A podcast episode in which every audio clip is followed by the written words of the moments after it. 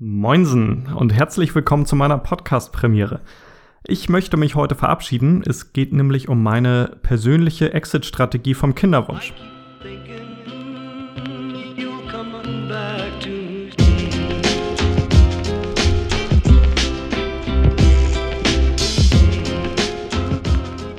Hier ist Helge von Vaterwunsch.de mit Podcast Ausgabe 1, aufgenommen am Freitag, den 5. August.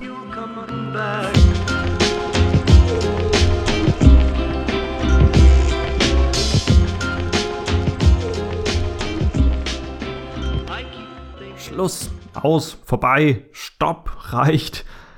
Das bringt doch alles nix. Das sind so die Gedanken, die ich mir in den letzten Monaten gemacht habe. Ich habe erkannt, die Kinderwunschbehandlung zeigt ihre Fratze und wir brauchen dringend einen Plan B, wir brauchen eine Exit-Strategie. Das ist mein heutiges Thema und ich möchte mich zu Beginn einmal kurz vorstellen.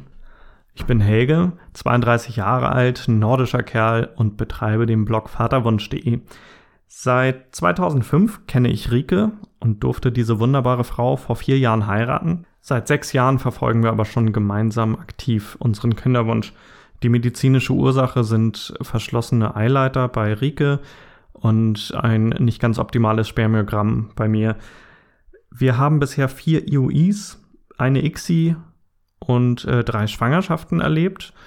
Die Schwangerschaften sind jeweils im Spontanzyklus, also ohne Stimulation, teilweise sogar vor der eigentlichen Kinderwunschbehandlung entstanden. Aber diese drei Schwangerschaften haben auch drei Fehlgeburten mit sich gebracht. Insgesamt äh, haben wir einiges durch. Wir sind vor sechs Jahren in die Klinik gegangen, um abzufragen, woran ähm, der Kinderwunsch scheitert bisher, sind dann aber recht schnell erstmal in heilpraktische Behandlung gegangen. Die Klinik war uns doch ein bisschen zu krass für den Beginn und daher der Heilpraktiker. Das war auch recht krass. Wir haben äh, uns vegan ernährt, wir ähm, haben teilweise glutenfrei gelebt, ich habe auf Zucker verzichtet, Alkohol, Zigaretten, alles tabu, dafür Sport, viel Schlaf, äh, ein gesundes Leben, also rundum eine komplette Umstellung.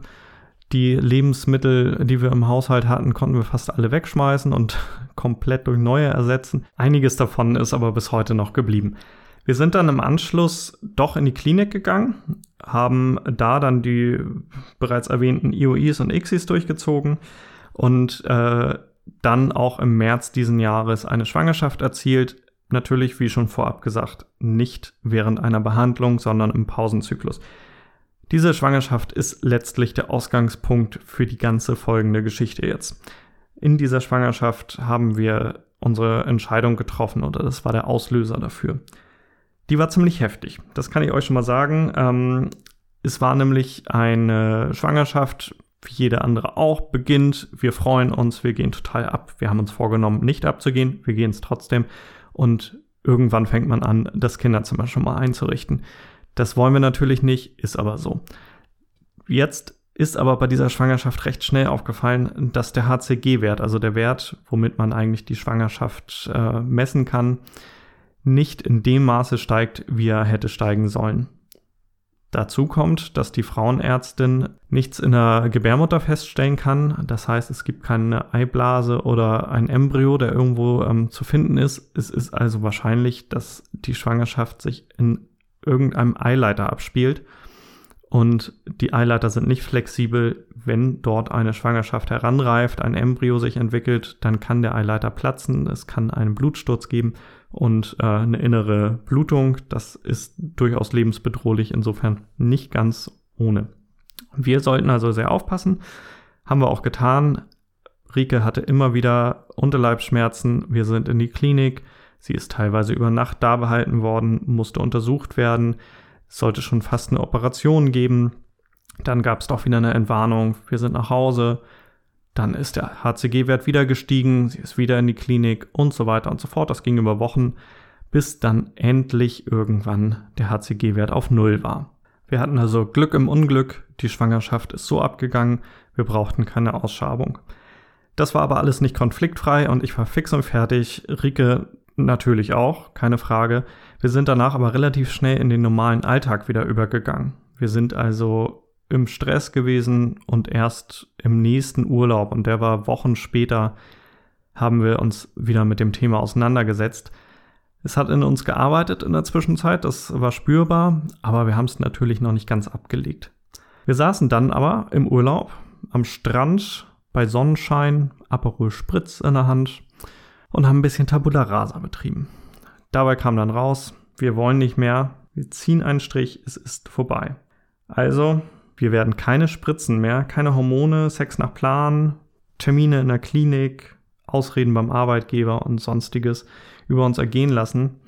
Wir haben festgestellt, es hat uns einfach keine Therapie geholfen. Dabei habe ich nochmal einen Wert für euch. Vielleicht ist das nicht uninteressant. Es gibt eine Baby-Take-Home-Rate. Schöner Begriff, bedeutet letztlich, wenn eine Frau in eine Behandlung geht, die Wahrscheinlichkeit, mit der sie dann am Ende mit einem Baby nach Hause geht. Und diese Baby-Take-Home-Rate beträgt bei einer ICSI 12,89% Nicht sehr viel. Zwei Drittel aller Frauen, die grundsätzlich in eine Kinderwunschbehandlung gehen, bleiben am Ende erfolglos.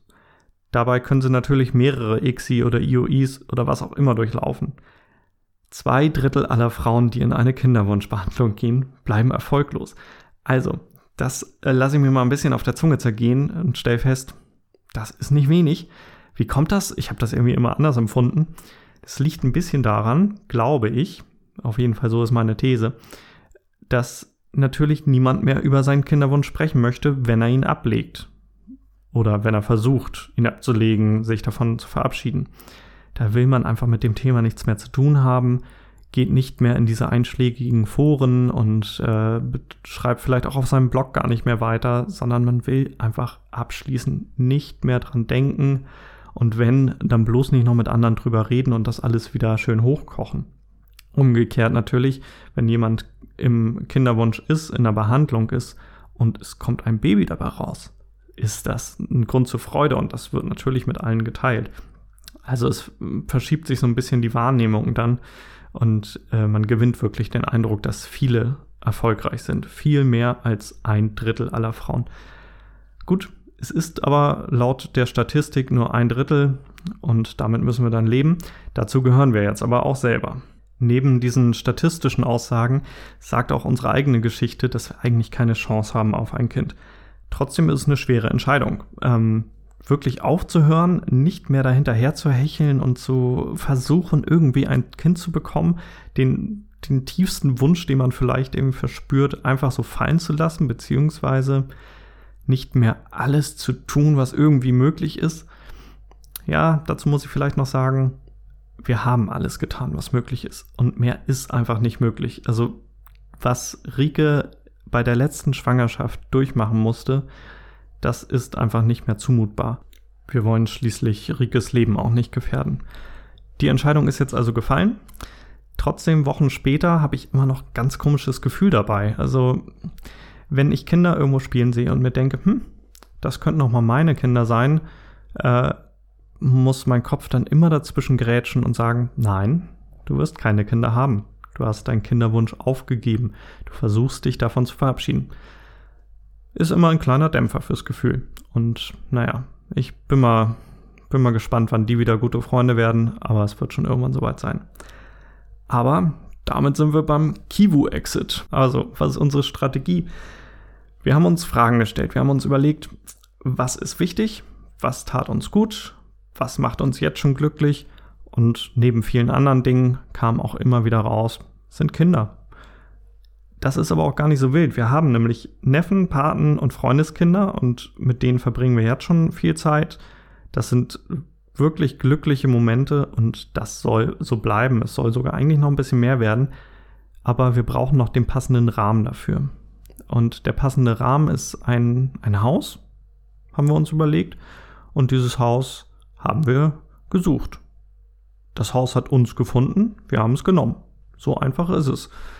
Wir haben also ein Haus gekauft, noch wohnen wir da nicht drin. Äh, wir haben die Übergabe erst Mitte Oktober und müssen dann auch noch ein bisschen was tun. Aber Mitte Oktober ziehen wir um und äh, werden dann in unserer Begegnungsstätte wohnen das Haus muss jetzt noch ein bisschen zu unserem werden, Wir wollen also noch modernisieren, die Zimmer alle nach und nach, Stück für Stück in einzelnen Projekten umbauen, ähm, farblich natürlich auch gestalten, aber wir haben auch noch ein paar Arbeiten, die etwas weitergehen.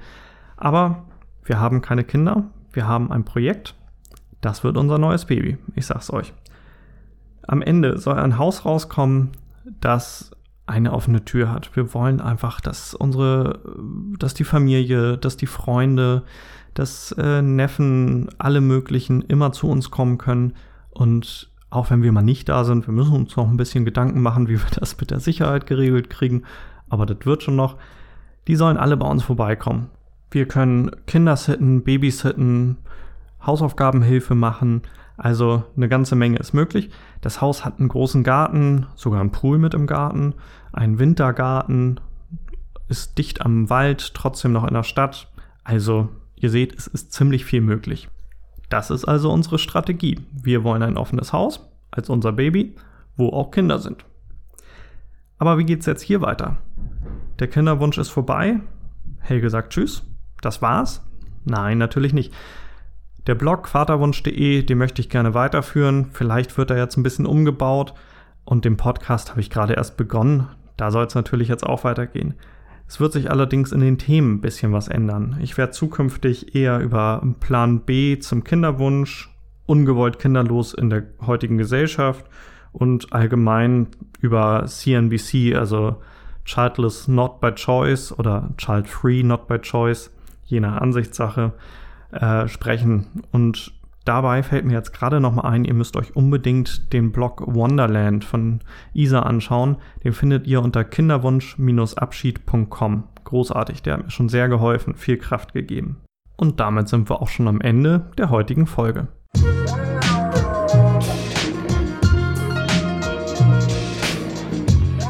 Das war Helge von vaterwunsch.de. Ich danke euch fürs Zuhören. Bis zum nächsten Mal.